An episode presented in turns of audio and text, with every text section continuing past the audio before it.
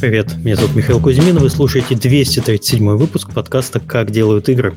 А на связи со мной, как всегда, Сергей Галенкин. Всем привет, у нас э, первый выпуск в этом году, э, середина сезона получается, и мы решили поговорить про нарративный дизайн. Э, мы собрали хороших гостей, у всех хорошие интересные игры, и мы перейдем к ним сразу после рекламы. А, напоминаю, что поддержать наш подкаст, если у вас возникло такое желание, можно с системы, э, с помощью системы Patreon, ссылка есть в описании, а за прошедшие новогодние праздники нас благодарил Иван Болхар, я не знаю, к сожалению, как правильно, может быть, болгар. Эм, и также спасибо всем тем, кто продолжает это делать на регулярной основе. А также у нас есть спонсоры, куда уж без них. Э, наш подкаст выходит при поддержке нашего генерального спонсора компании PlayX – PlayX — это крупнейшая геймдев-компания в СНГ и один из 10 самых успешных издателей мобильных игр в мире. PlayX создает проекты, э, в которые каждый день играют 25 миллионов человек. Успех компании – результат работы уникальной команды для, над сложными задачами. Э, в PlayX уже более тысячи сотрудников. Ничего себе, тысячи сотрудников. Последний раз, когда мы их пересчитывали, было, по-моему, 800. Треть из которых трудятся удаленно из разных точек мира. Если вы хотите считать стать частью крутой команды, тогда заходите на сайт job.playx.com и выбирайте вакансию. А подкаст выходит при поддержке Аподел. Аподел – это платформа для грамотной монетизации мобильных приложений. Аподел помогает разработчикам встраивать рекламу, анализировать эффективность и получать максимум дохода. Через единый SDK Аподел дает доступ к более чем 35 рекламным сетям. Он автоматически подбирает самую выгодную для разработчика рекламу в режиме реального времени, чтобы вы могли полностью сосредоточиться на создании классных игр, а не на их монетизации. И подкаст выходит также при поддержке компании Game Insight. Game Insight — это крупнейший разработчик мобильных игр с офисами по всей России, а также в СНГ и Прибалтике. Game Insight — это лучшие хардкорные игры, сим-тайкуны и хидены с суммарной аудиторией более 350 миллионов игроков. Также это крутейшая команда R&D, получающая доступ ко всем топовым технологиям и возможностям разработки. Game Insight не стоит на месте и все время пробует себя в новых жанрах. Go пилить крутое пиши на damejobsobaka.gameinsight.com или смотри, что у них есть интересного по хэштегу GoGameInsight. Подкаст выходит при поддержке Завод Games. Завод Games – московская студия разработки игр. Прямо сейчас э, команда ищет младшего геймдизайнера без опыта работы. Подробности на сайте завод.games. Еще раз, завод.games. Ну что ж, мы э, закончили наш рекламный блог. Давайте познакомимся с нашими гостями. У нас сегодня три гостя Э, некоторые из них вам уже хорошо известны, тем не менее, мы еще раз с ними кратенько познакомимся. Э, Александр Голубев, нарративный дизайнер, iSpeak Lodge и игра More или Pathologic 2. Э, да, все так, это я. Привет. Я надеюсь, что я сейчас разговариваю не голосом робота. Э, не, немножко робальтина пробивается. Есть такое. Мы, мы тебя вывели на чистую, воду. Теперь все знают, что ты робот. Да, печально. А, давайте так. Вот, я стала зелененькая. А, меня зовут Альфина, и я, как и сказал Миша, работаю в Aspect Lodge над Мором, а, занимаюсь нарративным дизайном. Я думаю, мы подробнее будем обсуждать позже, что такое нарративный дизайн и что вообще означает этот забавный ярлык. А, а сейчас, наверное, имеет смысл только сказать, что а, Aspect Lodge — это моя первая студия игровая, где я занимаюсь нарративным дизайном, хотя я сочиняла всякие книги, комиксы и так далее, и этот опыт помогает мне здесь. А, и, так сказать, у меня в сегодняшнем подкасте меньше всех звездочек на погонах, а, потому что из того, что вышло, я участвовала только в создании а, такой демо-версии Мора, которая называется «Мраморное гнездо». Э, которая является не просто демо-версией игры Мор, но и в некотором роде самостоятельной маленькой игрой. И вот там я делала нарративный дизайн.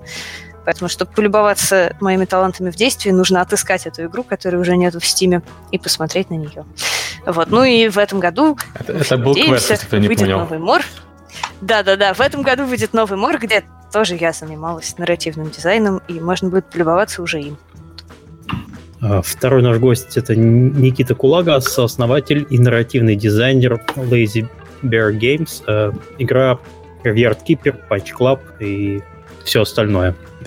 Много игр? Всем привет. Ну, пока две только. Ну, две, которыми, которые можно называть слух. До этого еще те, которые не, не стоят в социальных сетях были. Ну, там тоже был нарратив, наверное, но дизайна там никакого не было, поэтому, да, две игры. Вот. С чистого листа называется. Да, да, да, да, вычеркнув все предыдущее. И скоро еще одна будет. Там тоже все. Учтили, учли все предыдущие ошибки, и там будет смешно и весело. Прям хорошо. И смысле? Да, да, да. С вами, собственно, да? Я, я горжусь прям. Прям горжусь. И последний наш гость э, Арсений Крымов, нарративный дизайнер из студии All Cat Games, э, игра Pathfinder Kingmaker. Да, всем привет. Собственно, начинал я работать в а, Alot Steam, и это в некоторой степени был сизифов труд, потому что, вот честно, мне интересно, кто-нибудь а, играет в ММО ради сюжета? Если Я это играл. не. Я, я в World of Warcraft играл ради сюжета. А в World of Warcraft есть сюжет? Ты представляешь, Серега, есть. Вот, ключевой Да ну вас. вопрос. Да ну вас. Но серьезно, я работал... Ходишь, гриндишь. Да. Я работал на Алодах, на Skyforge, и на самом деле мы там делали достаточно классный текст, достаточно классное количество, но большой вопрос, читал ли это кто-нибудь. Сейчас я в All Cat Games, где мы только что выпустили а, Pathfinder Kingmaker. Это большая ролевая игра с огромным количеством сюжета, может быть, даже избыточным количеством текста некоторые считают. А, ну и главное, с большим сложным нарративным дизайном. Тебе, отдель- да, тебе отдельный лайк за Skyforge, мое любимое отечественное ММО. Спасибо. А, Там на самом деле действительно очень интересный, а, интересный мир. А, Очень интересно его исследовала сама игра, потому что это, а, это попытка вывести то, что обычно а, заметается под ковер в механику. Вот все эти воскрешения, да, все эти походы в а, данжи. а, почему, одно- од- почему одни и те же жизни проживают разные люди. А, попытка была вывести это в, все в лару. Всю механику соединить с ларой. Мгм. И когда я оттуда ушел, ну, к сожалению, там так получилось, что не удалось сделать то, что мы начали делать, а была идея сделать серию серию модулей, не связанных в буквальном смысле слова с героикой, а исследующих именно повседневную жизнь в этого мира богов. Мы успели, к сожалению, написать только один сценарий, я даже не знаю, попал ли он на самом деле в игру. Вот, но Ладно, поехали к, наш- к нашим нарративным темам. Давайте, может быть, для начала определимся, э, за- засетаем какой-нибудь базис, чтобы все слушатели примерно представляли, о чем мы будем рассказывать сегодня. Кто сможет вкратце объяснить, чем, э, что вообще такое нарративный дизайн и чем занимается нарративщик на проекте? А я, дум... я думаю, что на каждом проекте нарративщик занимается чем-то своим. Потому что я тут вклинюсь как официальный представитель Джейсона Шрайера на русской земле. Он очень резонно писал. Месси- пиксели. Мессия Джейсона Срайера. Да, да, да, да. Его почти что правая рука, э, по крайней мере, правая русская рука.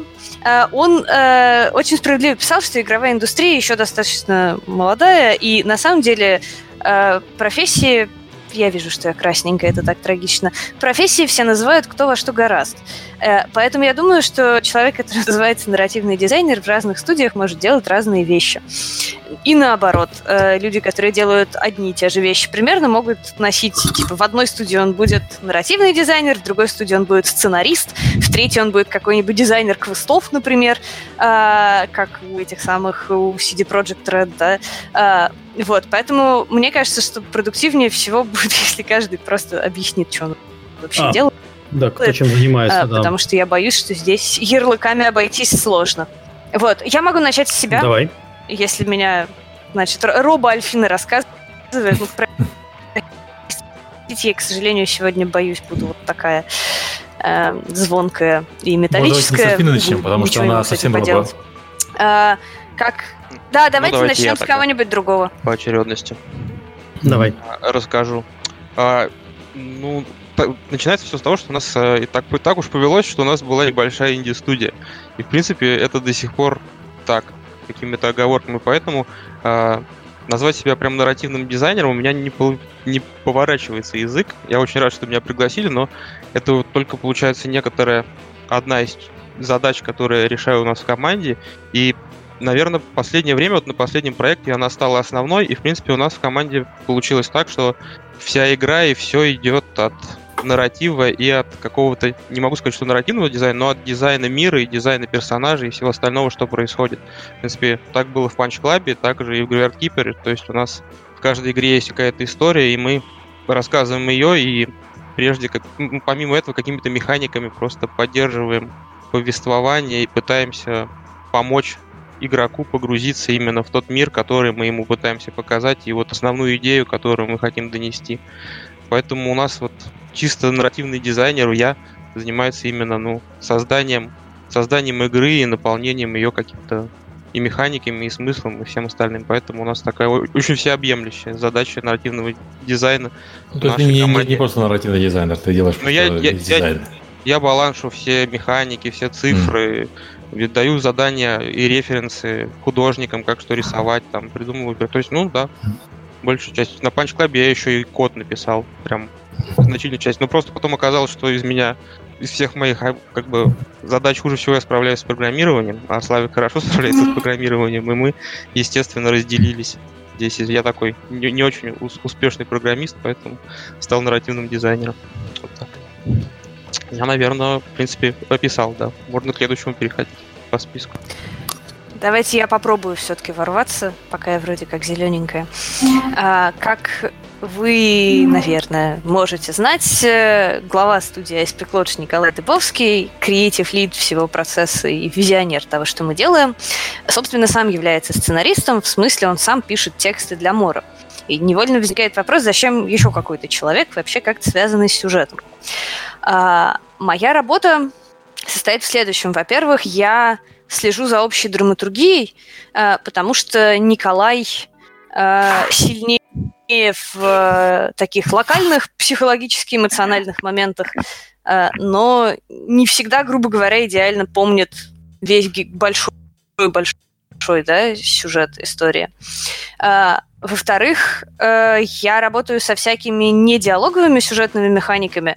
Ну, например, там описание предметов, Mind map наш, э, столь нам самим полюбившийся, э, в новом Море вместо традиционного игрового журнала такая э, визуальная штуковина, состоящая из кружочков, каждый из которых символизирует некий новый факт или знание о мире, которые все вместе по мере прохождения игры собираются в единую картинку. И вот я работаю с этой штукой, например, всякие там э, тултипы на карте и прочие, короче, вспомогательные способы рассказывать историю, э, которые, э, типа, как, когда ты спрашиваешь себя, что такое игровой сюжет, они тебе, наверное, даже не придут в голову, потому что понятно, что в первую очередь игровой сюжет — это вот там кат-сцены, диалоги с персонажами и так далее. Но на самом деле все эти вспомогательные методы историю рассказывать тоже существуют. А, на мой взгляд, тоже очень интересно и, на мой скромный взгляд, сами даже интереснее, чем сами диалоги, потому что они действуют неочевидными способами иногда. Вот. А третья большая часть моей работы э, это то, о чем, ну, на самом деле, вот сейчас э, упомянул косвенно Никита. Я жду, когда я стану чуть более зеленой, чуть менее роботом. Извините. Я жду и не становлюсь. Ну ладно. В общем, у моей работы есть еще и просто менеджерская часть. Потому что... Вы меня слышите? Мы тебя слышим, но очень плохо, к сожалению. Во, сейчас вы меня слышите хорошо. А, у моей работы есть еще и менеджерская часть, а, которая заключается в том, что вот придуман сюжет, а потом кто-то должен передать его скриптерам.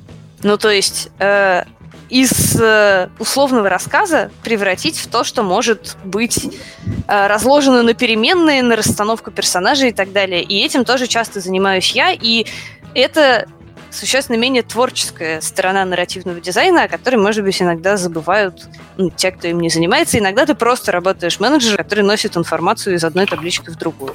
Вот. Окей. Это не очевидно, но я закончила. Про, не, не, не, не творческую часть профессии, это, по-моему, общая проблема для всех э, профессий в геймдизайне, что люди, которые... Не, в, извините, геймдизайн в разработке, что люди, которые не занимаются разработкой, думают, ну, программист, он сидит и пишет исключительно движок, э, менеджер ходит исключительно рассказывает, как, какие классную игру всем сделать там, и так далее. Бета-тестер играет в законченную игру и прется зараза раньше остальных. А на самом деле тут завод. Ну, наверное, такие а, представления есть у о любой профессии, у тех, кто в ней не, не занят. Да, я думаю, да. А что касается нарративного дизайна, я тут соглашусь с коллегами, собственно, а, в названии нарративный дизайнер главное слово дизайнер. То есть, да, есть такое представление, что а, нарративный дизайнер, сценарист, это текстовик, это человек, вот, который приходит и пишет для игры текста. На самом деле, собственно, написание текстов это... Это лишь небольшая задача, и на самом деле сравнительно несложная по сравнению с э, другими. Потому что нарративный дизайн... Эм, любая игра рассказывает историю. Мы садимся играть в Тетрис, и это уже какая-то вот история, пускай примитивная, про то, как я собрал такую хорошую э, башню, ждал, пока упадет палка, а палка не упала. Вот это, в принципе, уже история. Mm-hmm. И разработчик... Э, иногда он об этом просто не думает. Иногда он думает о геймплее, а история складывается сама. А иногда разработчик все-таки думает о том, какую, в какую историю он помещает своего игрока, а, но это совершенно не значит, что он толкает эту историю словами, текстом, рассказом. Вот я могу привести как пример э, игры с абсолютно гениальным нарративным дизайном и вообще без рассказанного сюжета, кроме эпилогов. Наверное, играли э, Binding of Isaac. Угу. Помните, что там? Да, да. Это совершенно потрясающе, потому что в этой игре нет, собственно, истории. Там есть в начале, вот, жил-был мальчик Айзек, а, и несколько финалов. А между ними, на самом деле, все, что нам показывается, это нам показывают предметы, и вот те предметы, которые предъявляют зрителю, игроку, сами по себе рассказывают довольно жуткую историю. При этом безо всяких э, деталей, безо всяких диалогов. Это нарративный дизайн, это блестящий нарративный дизайн. А, там, кстати, вот как раз в чате спросили, у каких игр типа можно поучиться нарративному дизайну. Э, и ты как раз рассказал про Айзека. А, я бы вот предложила учиться нарративному дизайну Papers, Please. Никогда не устану хвалить эту игру. А, примерно за то же, э, о чем сейчас сказал Арсений. А, в этой игре есть маленькие сюжетные сценки, как вы помните, но на самом деле основная часть ее истории заключается в геймплее, в том, как ты сидишь и ковыряешься в этих документах с буковками и вот этим всем. А, и тем не менее, этот геймплей сам по себе, даже без вот этих там сценок про персонажей, которые пытаются пересечь границу, он сам по себе рассказывает историю про твоего персонажа и про то, как, ну, если огрублять, да, как тяжело ему быть этим несчастным бюрократом на этой несчастной границе с этими несчастными паспортами. А, и это совершенно захватывающая история именно за счет геймплея. А, я очень люблю то, как в Papers, Please, собственно, повествование соединяется с игровым процессом. Вот. Но я, наверное, тоже назову одну игру, хотя она, конечно, странная, но я ее все равно назову, это Crusader Kings вторые.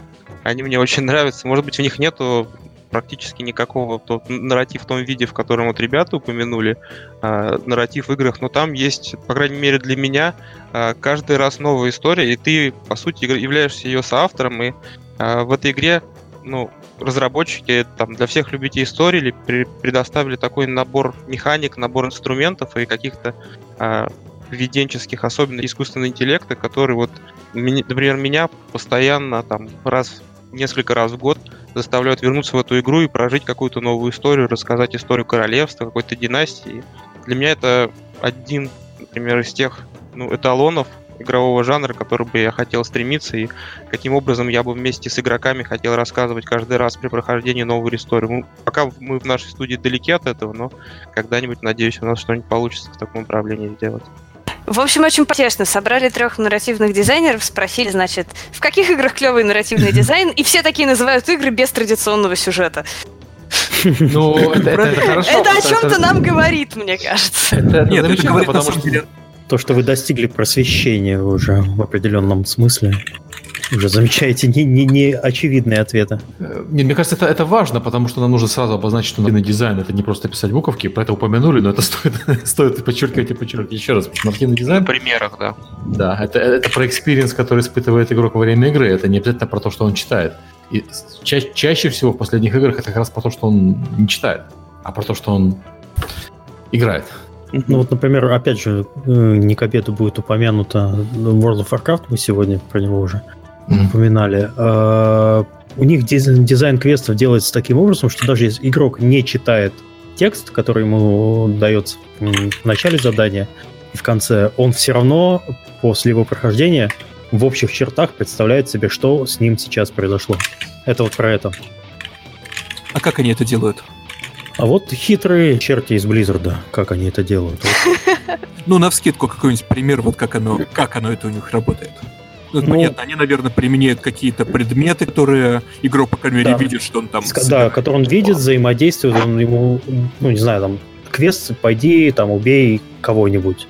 Приходишь, а это, да, локация, человек там, кого тебе надо убить, стоит, например, в церкви. Там что-нибудь, какие-то предметы разложены. А, они формируют какое-то у него понимание через uh, storytelling, через, через а, environment uh, telling. Знаете, что мне это напоминает? Помните, у Пелевина в Generation P сейчас будет Роскомнадзор, когда герою, герою дают э, марку ЛСД, ему говорят, что а, твои трипы, они будут зависеть от того, не только от химического состава, но и от того, что ты на, нарисована на марке, потому что ты никуда не денешься от того, что ты сейчас глотаешь Александра Невского. Вот, ну, пускай даже игроку, в общем, наплевать на сюжет, а, но он никуда не денется от того, что вокруг него именно да, рыцари да. или именно как в Исааке картонно такие карт- картонно нарисованные э, уродливые человечки. Э, и это на самом деле, ну, частично, частично, конечно, это арт-директор. Это работа вот арта, но mm-hmm. нарративный mm-hmm. дизайн сюда очень... Да, я соглашусь. Тут, наверное, вот э, визуальная составля... визуальная и аудио составляющие, они э, в плане рассказывания истории в каких-то местах могут э, создать нужную атмосферу и настроить человека на определенные эмоции гораздо более тонь, гораздо тоньше и э, гораздо более, гораздо быстрее, чем текст или какие-то диалоги. Потому что эти каналы, они у человека все-таки наиболее развиты и наиболее он их прокачивает в повседневной жизни и привык получать через них информацию именно. И уже текст должен ложиться на то, что человек готов. Он видит, он слышит. Если у него сложилась картинка, ты его добиваешь, добавляешь какими-то текстовыми, нарративными элементами. Я вот не помню, кто это сказал, э, к сожалению, хотя часто возвращаюсь умом к этой мысли. Когда-то какой-то игровой журналист может быть, вы вспомните, кто это был, высказывал тезис достаточно давно уже, который мне Тогда он вызвал у меня возмущение, и только со временем я поняла, что чувак этот был прав, что игры не являются в принципе не являются нарративным искусством, а являются... Он использовал какое-то слово с корнем талма, которое значит магия. Э, грубо говоря, что игры работают скорее как стихи, и они хорошо передают сиюминутную локальную цельную эмоцию или даже череду таких эмоций. Но на самом деле не так-то хорошо они предназначены для рассказывания классической, скажем, классического литературного сюжета, да, с экспозицией, завязкой, развитием и так далее. Потому что они одновременно сильнее воздействуют на игрока эмоционально, чем книга или фильм, ну, как из-за интерактивности, из-за того, что больше каналов восприятия. А, и э, в то же время они обрывисти, что ли, в смысле, твое восприятие игры немножко более разрозненно, чем твое восприятие фильма, например. Ну, я так образно выражаюсь, но я надеюсь, вы понимаете, что я имею в виду. И в целом, сейчас страшная вещь скажу, есть несколько игр, у которых, на мой взгляд, в целом хороший литературный или кинематографический сюжет, но у игр, которые кажутся мне прям типа гениальными с точки зрения нарратива, как правило, он не таков. Э, вот такой вот типа последовательный, как в фильме сюжет. Э, все равно в играх обычно рассказывается средствами кинематографа, ну типа как в Last of Us, да. Э, крутые, там очень выразительные герои, кат-сцены, разговоры, но, в общем-то, это фильм, перемежаемый геймплеем. Недаром на Ютубе есть ролик, да, где из игры повырезали геймплей, оставили только кат-сцены, и получился, в общем, ну, почти, типа, нормальный анимационный фильм, выразительный. Вот. А, но вроде как, значит, э, мы же должны стремиться к тому, чтобы по максимуму использовать средства, предоставляемые нам медиумом. По крайней мере, такова, кажется, теория. Э, вот, а по максимуму используют средства медиума игры типа Stanley Parable, в которых как бы нету сюжета, который можно было бы пересказать, ну, типа в книге, например. Вот. Ну, ты знаешь, вот э, Stanley Parable хороший пример, потому что э, подход Stanley Parable недавно использовал медиум кино, э, нетфликсовский Bandersnatch. Это, по сути, Stanley Parable. Ну, по сути, Bandersnatch это и не фильм, а и, как бы и FMV игра. Ну да, да. Все старое снова новое. На самом деле, я, если позволишь, Эльфина, не соглашусь, я не считаю, что мы должны по максимуму использовать имеющиеся у нас инструменты. А мы должны, как сказал Нил Гейман, делать хорошее искусство. Если в, каких, в каком-то случае а, для этого нужно по максимуму применить то, что у нас есть, значит применяем. Если в каких-то случаях нам для этого наоборот нужно себя ограничить, э, то это только к лучшему. Но... Мы не обязаны делать игры максимально э, интерактивными. Если мы в каких-то случаях э, хотим сделать вот, э, например, фактически фильм, по которому мы ну да, мы по нему можем ходить, мы можем смотреть влево-вправо, но фактически это фильм. Э, чего же в этом плохого? А, ровным счетом ничего, и поэтому я сказала, ну то есть как, я э, старалась сказать эту фразу иронически, потому что, ну разумеется, вообще никто никому ничего не должен, и я как потребитель в принципе исхожу из того, что э, если что-то находит свою аудиторию и нравится людям, вот и замечательно, даже если оно сделано не исходя из каких-нибудь там высоколобых канонов, да. Но в то же время самыми популярными становятся, кажется, все-таки игры с геймплеем. Обратим внимание на это. А, и, грубо говоря, в, ну, типа, такой жанр фильмов, как разговорные драмы, где два человека просто сидят в комнате и говорят, да, и нам показывают крупный план одного, а потом другого, потом одного, а потом другого, тоже существуют. И некоторые из этих фильмов абсолютно гениальны. Не знаю, «12 разгневанных мужчин» — абсолютно великолепный фильм. Но в общем и целом большая часть кинематографа активнее использует свой медиум а, и больше применяет, например, чисто визуальное повествование, да, чем фильм «12 разгневанных мужчин», который, еще раз, очень хороший.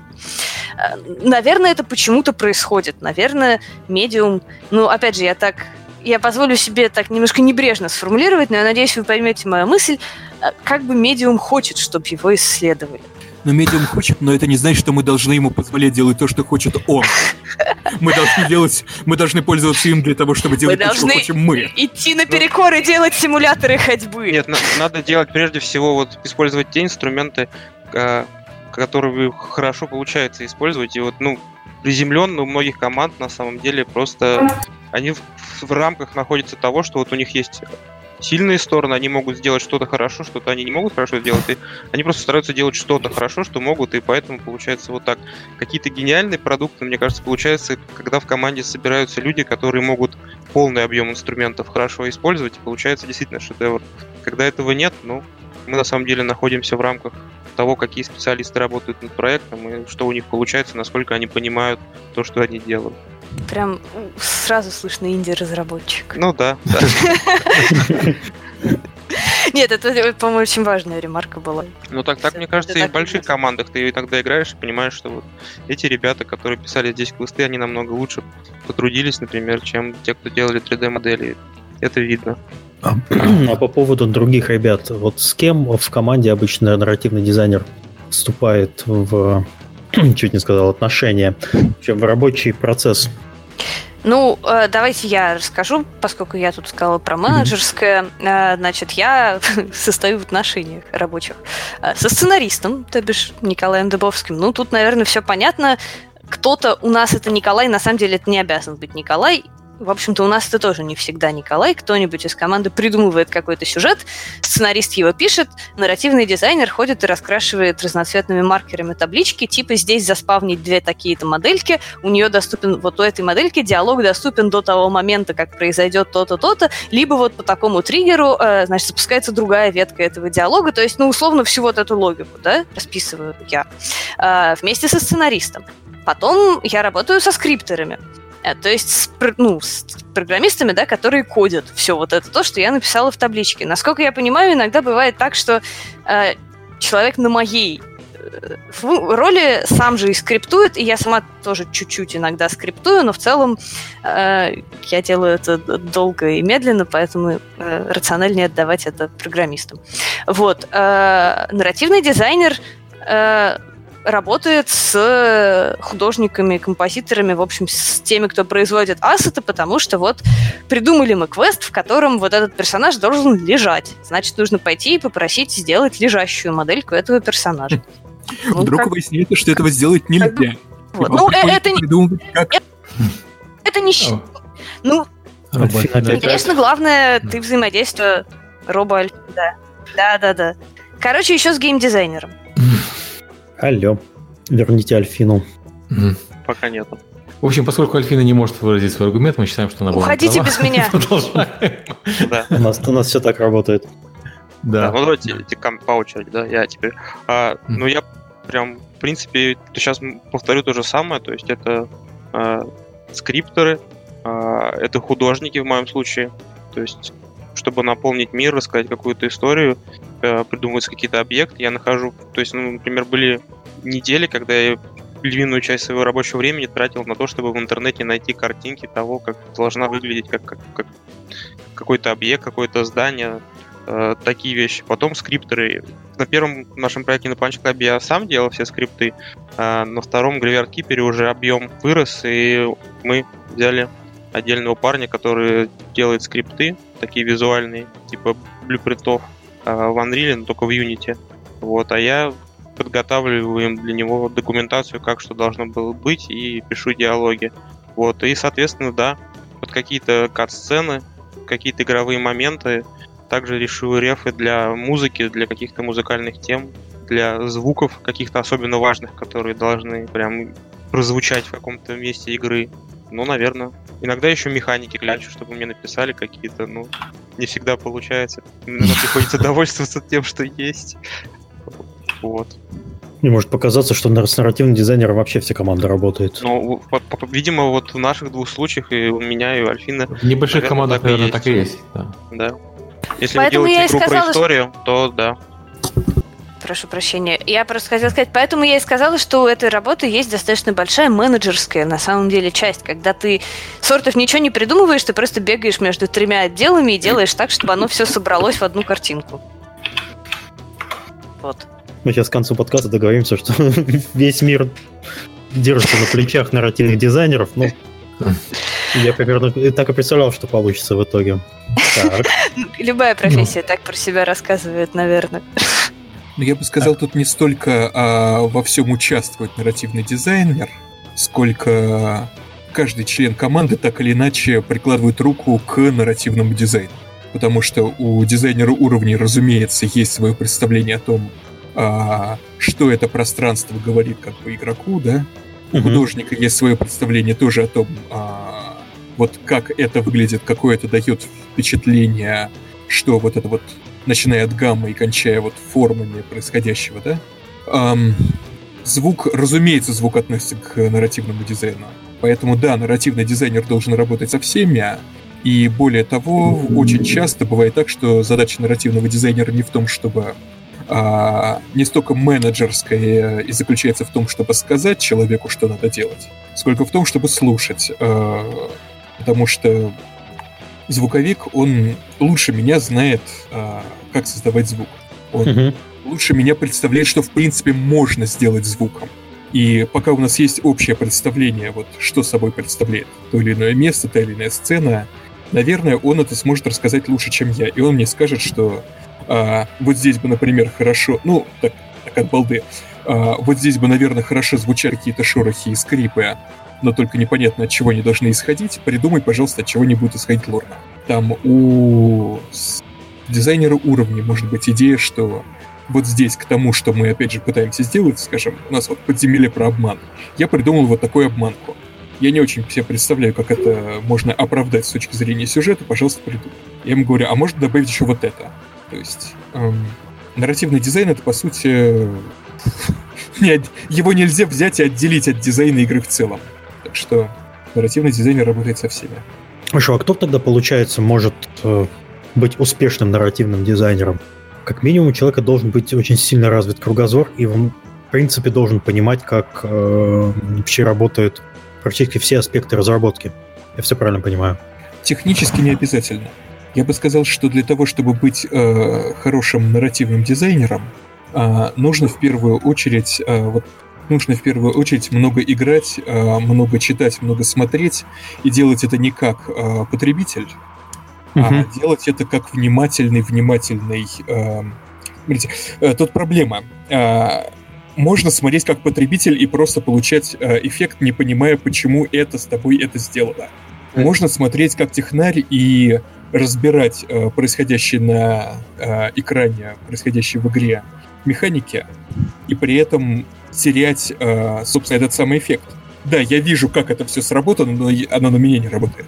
Вот, мне кажется, для нарративного дизайнера важно уметь понимать, как это, как вот тот заряд, который мы сейчас начинаем порохом, э, э, свинцом и всем прочим, как именно он э, с одной стороны устроен внутри, с другой стороны, чем именно он выпалит с монитора по аудитории нужно понимать, что с тобой происходит, почему ты плачешь от того, что ты видишь на экране, и не переставая плакать, при этом понять, как это воспроизвести.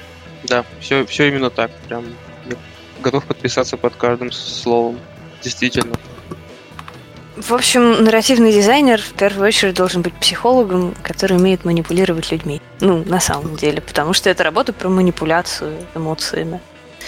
Ну, мы продаем понимание... эмоции. Ну, сценарист да, и про управление... сам занимается. Сценарист. М? Сценарист разве не тем же самым занимается, манипулирует эмоциями? Разумеется. Ну, и художник занимается тем же, по сути. То есть ты рисуешь какой-то объект, и ты вызываешь тем самым отклик к человеку. То есть он должен понять, что вот улыбающийся гном с бородой такой полненький, какой-то в доспехах, и mm-hmm. смотришь на него, у тебя сразу уже что-то рождается, какой-то ассоциации, какие-то представления о том, что это за персонаж, что он будет делать, и так, как ты к нему будешь относиться. Так что так, мне кажется, можно про любого сказать, кто занимается хоть как маломальско творческим процесом. Но что если... касается... Я хотела сказать, что что касается сценариста и нарративного дизайнера, я вообще вот, я не из тех, кто очень сильно парится о различии всех этих терминов. А, мне кажется, что это важно для людей из индустрии, чтобы, ну, грубо говоря, понимать, куда там слать резюме, а куда нет.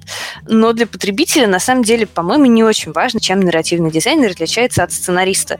Ну, типа, да, сценарист, как бы он пишет буковки скорее, а, а нарративный дизайнер, он скорее расписывает там логику скриптов, но все равно это настолько тесно связанные процессы, они настолько... Для, для конкретного потребителя существует два типа разработчиков. Э, хорошие разработчики и плохие маркетологи, и все. Даже внутри индустрии, мне кажется, что условно, ну, типа для программиста, ну, ну не, не так существенна разница между этими титулами, ну, вот с моей точки зрения, чтобы начинать, значит, это очень умствовать о том, чем же нарративный дизайнер от сценариста отличается. Близка очень суть этих профессий, как по мне. Ну, сценарист отвечает за сюжет и развитие истории игры, а нарративный дизайнер э, больше за воплощение это в механиках игровых. А, ну, это, насколько я понял, уже к середине подкаста. Ну, типа да, но в реальной жизни иногда нет. Или обычно это один и тот же человек, да. Ну вот, вот да. Вот Скорее вроде у меня откровение началось, но Альфина меня опять вернула. Скорее наоборот. Миша прав в теории, да. Я бы сказал, нарративный дизайнер отвечает за а, то, чтобы собрать историю, которую увидит игрок, а уж из чего именно он ее будет собирать, из геймплея, из э, визуала, из звуков, это уже второй вопрос. А сценарист, напротив, он, э, ну, собственно, пишет те самые буковки, но эти буковки далеко не единственный инструмент нарративного дизайна. Это как бы более узкое, узкое mm-hmm. применение. Но на местности все может быть наоборот, потому что, ну, как бы, да, по, типа по правилам нарративный дизайнер, я тут делаю воздушные кавычки вокруг микрофона на, на каждое слово. А, по правилам нарративный дизайнер типа управляет сценаристом вроде как, но у нас вот, например, наоборот. Ну, потому, а вот э, у, у Никиты, я так понимаю, вообще совершенно иначе все. Ну, они инди, у них, наверное, все совсем ну, все иначе. Ну, да, да, да. да, вот. И, ну, типа, Поэтому не так важно, как мне кажется, запариваться о терминах. Все равно на местности все черти как. Ну, тут как бы кроме нарративного дизайнера есть такой человек, как директор игры. Человек, который отвечает за то, чтобы у игры был единый, э, простите за нерусское слово, vision, то есть за, за, за вот некое видение того, что это в целом. И угу. тут нужно понимать, что это целое, это целое, это то, на что мы все работаем. Вот у нас есть, э, у нас в Wildcat э, есть Александр Бешулин, это человек, чьим фактически детем чьего мозга является в целом игра, И а, он знает сюжет, а, наверное, хуже, чем мы, нарративные дизайнеры. Он, в отличие от нас, не пролез а, носом по каждой буковке, каждой веточке диалога. В это ему Но... каждый раз, каждую пятницу в баре напоминаете. Хм. Нет, а, я к тому, что он периодически от нас с, с удивлением узнает некие детали сюжета, некие детали предыстории, потому что а, знать такие вещи как бы ему и не обязательно. Угу. Он отвечает за то большее, вот то целое, чем, чем является игра. А, он при этом не сценарист, в отличие от а, случая Альфина. А, он больше про механику. Сам своими руками он делает механику королевства, ну да вот у нас в игре есть отдельно воитель королевства, а, механику там каких-то сражений, какие-то крупные вот механики, и он вот больше про это. Но при этом он еще и а, про игру в целом.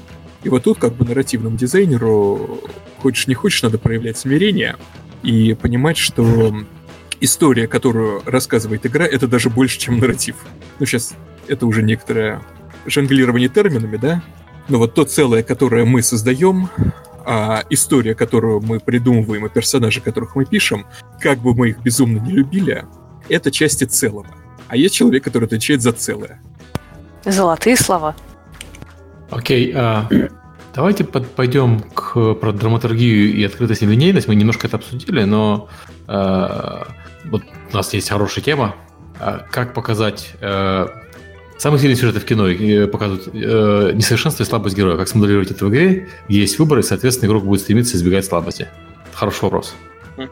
Кто писал? Кто виноват? Я да. принесла этот вопрос. Мне очень интересно послушать мнение коллег, потому что э, меня глобально волнует эта проблема, и я сейчас скажу страшную вообще не рукопожатную вещь.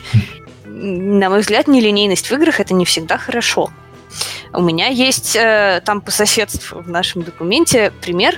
Субъективно сейчас будет абсолютно анекдотически. Но у меня есть ощущение, что концовка игры Last of Us запала людям в душу значительно сильнее, чем концовка игры Life is Strange.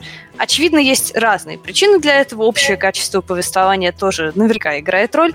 Но меня не отпускает чувство, что концовка Last of Us так запала людям в душу именно потому, что им там не дали выбора. Ведь можно было сделать, как в Life is Strange, да, Sacrifice Аркадия Бэй или Sacrifice девочку. Вот. А, а как бы Last of Us заставляет сделать ну, типа, снова воздушные кавычки рисую, злодейский выбор такой, ну, типа, эгоистичный, да, в финале. И за счет этого и врезается история этой игры в душу так сильно.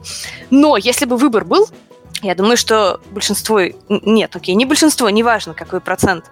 Мне кажется, такого сильного художественного воздействия бы не было. Вот, дискас. Ну, то есть, э, что вы вообще думаете о, о пользе ограничений, которые, в частности, э, грубо говоря, а можно ли игрока заставить отыграть этого не очень хорошего человека Джоэля, если ты даешь ему опцию им не быть? Не размывает ли это эффект? А, а зачем? Во-первых, он, во-первых, он был хороший, во-вторых, у Life is Strange э, ситуация следующая. Life is Strange эпизодическая игра, которую просто многие люди не дошли до конца. В то время как Last of Us э, игра, которую ты купил и играешь, плюс стоит 60 долларов, как бы. Соответственно, там просто конц... процент людей, которые увидели концовку, сильно выше, чем процент людей, которые видели концовку э, Life Strange. Я думаю, это большая часть тоже. То есть, ну, в смысле, ты не согласен с моим ощущением, считаю, что, что именно в качестве концовки тоже дело? Я не в качестве, я говорю в количестве людей, которые дошли до, дошли до нее. Я думаю, что это большая часть того вопроса. Ну, я могу про себя немножко рассказать, потому что я вот редкий случай, когда я в ту и ту игру проходил и дошел до конца Last of Us, я вообще проходил, наверное, раз пять, если мне не изменяет память, и делаю это периодически раз там полтора-два года. Ну, во-первых, история Last of Us, она близка лично мне по духу, как э, отец дочки, вот Сергей мне может подтвердить, а ты очень сильно проникаешься вообще всеми процессами, которые происходят в игре. А, в течение всей игры Джоэлу Джоэл становится фактически вторым, а, вторым отцом для девочки, и в конце, если концовка будет просто другая, она не сработает. Она будет совершенно глупой. Все произведение Last of Us, все вот эта вот подготовка ведет тебя к тому, что у тебя только единственный выбор. Да, там, там на самом деле нет второго выбора. Ты. Да, да. Э, в концовка Last of Us говорит нам о том, что э, ми, этот мир не имеет права на шанс быть излеченным, если мы готовы э, принести в жертву ребенка. Про это вот игра. А Life is Strange это про двух девочек, у которых там, ну, ну, у меня лично было очень сложно играть. Я когда, когда мне очень сильно порекомендовали игру, я первый эпизод я проходил с большим трудом. Мне было очень сложно вжиться в роль э, вот этой девочки-подростка, потому что у нее э, проблемы, которые у нее возникают, там, краской облить, там, девочку, которая, э, которых ее обижают в школе, это было очень тяжело. Ну, там, конечно, когда появилась мистика и вот это вот все, мне уже легче было воспринимать, но первый эпизод я с трудом э, воспринимал, поэтому у меня нету практически никакого сопереживания э, с концовкой э, Life is Strange. Она может быть, ну, лично для меня какое угодно. Last of Us это огромное произведение, которое э, хорошее произведение, которое может быть прекрасным как кино или как книга. У нее, ну, у нее не должно быть этого выбора вообще. Вот, я вот такое скажу. Ну, Может ты быть, просто рассказал о том, что ты ауди... типа ты целевая аудитория одной из этих игр и не да. аудитория другой. Но да. на самом деле э, в Life is Strange Uh, насколько я понимаю, я сама тоже не совсем ее аудитория, но вообще-то там примерно то же самое, что ты описал для Last of Us. Там вся история на самом деле драматургически заточена под то, что ты в финале должен дать Хлое умереть, потому что, в смысле, второй, значит, девочке, а не жертвовать миром ради нее. Как бы к этой морали очень ведет там повествование, но в финале зачем-то оставлен выбор, и у тебя есть опция э, значит, э, уничтожить мир и сохранить девочку. И, э, ну, окей, я слышала мнение от поклонников этой игры о том, что две концовки на самом деле неравновесные. То есть, ну, одна из них, очевидно, более проникновенно сделана и более true. Ой, да? я слышал еще мнение, что в концовок очень мало. Что у тебя вообще ты в игре делаешь очень много-много-много выборов, это тебе ведет фактически там. Добро пожаловать в игру Telltale, только нет Telltale называется.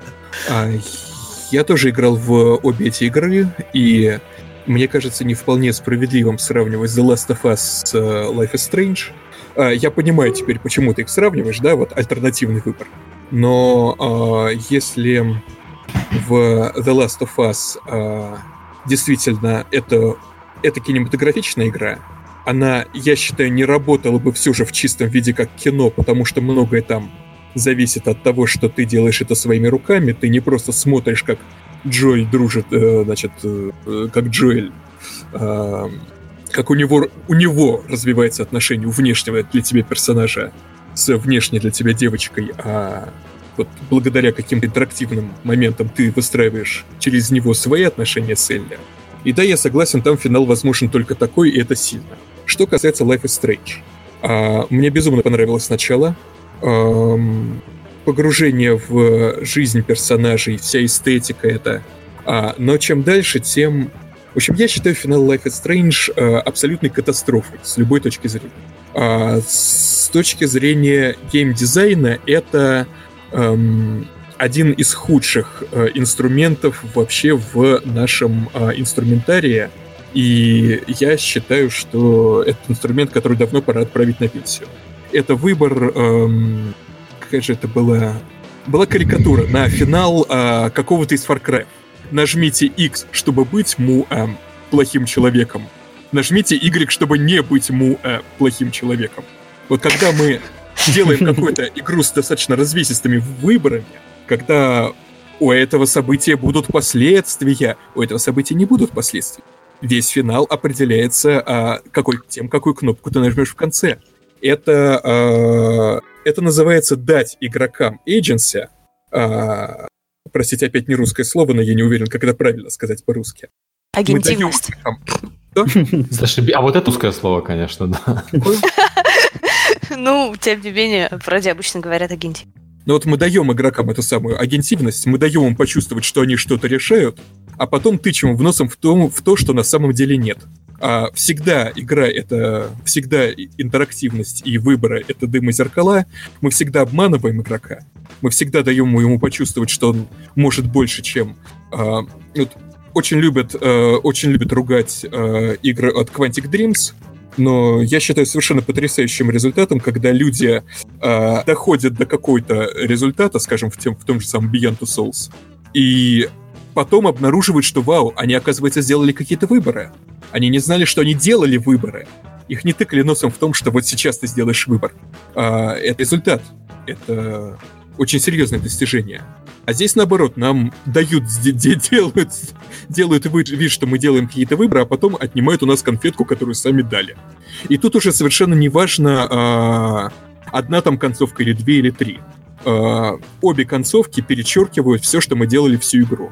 Ну, допустим, был единственной концовкой было... А, допустим, бы у них не было второй концовки, была бы единственная концовка пожертвовать Хлоей отмотать все, что мы сделали назад, отменить все наши выборы и вернуться в самое начало, но еще и не спасти героиню, которую мы за это время успели полюбить. Mm-hmm. Это... Ну подожди, но вот, но при этом, значит, мы согласились, что у линейной игры Last of Us крутой сюжет и крутая история. Вроде как тут все, да, в этом более-менее сходятся. Там вообще никаких выборов нет, и все равно всем нравится. Так всю игру были выборы. Всю игру нам говорили, что выборы есть внезапно в конце выясняется, что их нет. Ну, отлично. А, то есть ты, э, твой тезис в том, что линейная игра это абсолютно ок, если она открыто линейная, в смысле, если тебе и не дают иллюзию, что выбор есть, а просто, ну, ты сразу понимаешь, что ты просто смотришь некую авторскую историю. Да, разумеется, я согласен, что, ну, как бы и линейность, и, лини... и нелинейность, и интерактивность, и даже кат-сцены. Все это инструменты в нашем инструментарии, которые надо применять, э, чтобы сделать то, чего мы... Сделать с нашим подопытным то, чего мы с ним хотим сделать. Дать те эмоции, которые мы хотим. Полностью линейная игра — это абсолютно ок, если она сделана хорошо и достигает своего результата. Нелинейная игра — это ок, если, опять же, она вызывает те эмоции, а, чувства, мысли, которые мы хотим. А, но конкретно Last of Us, я считаю, это просто очень, неудачный, очень неудачный выбор инструментов и очень неудачный их Именно потому, что концовка идет в разрез как раз со всем тем, что у нас было. А, прошу прощения, всю игру мы говорим о теме судьбы. О том, что судьбы нет, о том, что факт действия, о том, что а, мы вырвемся из... Ну и кончается тем, что никакого выбора нет. Эм. Окей. Okay. Я, я сижу, молчу, я ни в то, ни в то не играл, если что. Но я, честно сказать, я пробовал и то, и то, и я не могу себя заставить. То есть я понимаю, что я многое теряю, но вот там из профессиональной точки зрения мне надо играть в эти игры, но я прям как игрок не могу себя заставить, мне становится скучно. Через какое-то время лучше я кино посмотрю, где мне историю расскажут лучше, и она будет драматургии лучше сделана, ну, прям не могу. Лучше я в RimWorld, там, не знаю, колонию 5 часов построю лишний раз. Сори. Ну, в общем, ты любишь Наверное, я кого-то сейчас игры обидел. Про... Наверное, Нет. обидел. Ты любишь игры про системы, в общем. Не только, не то, что про систему, но игры, где действительно есть выбор какой-то, и где ты сам э, являешься соавтором той историю, которую ты рассказываешь и делаешь, а не где ты просто смотришь и потребляешь. PUBG, например. PUBG. Фух.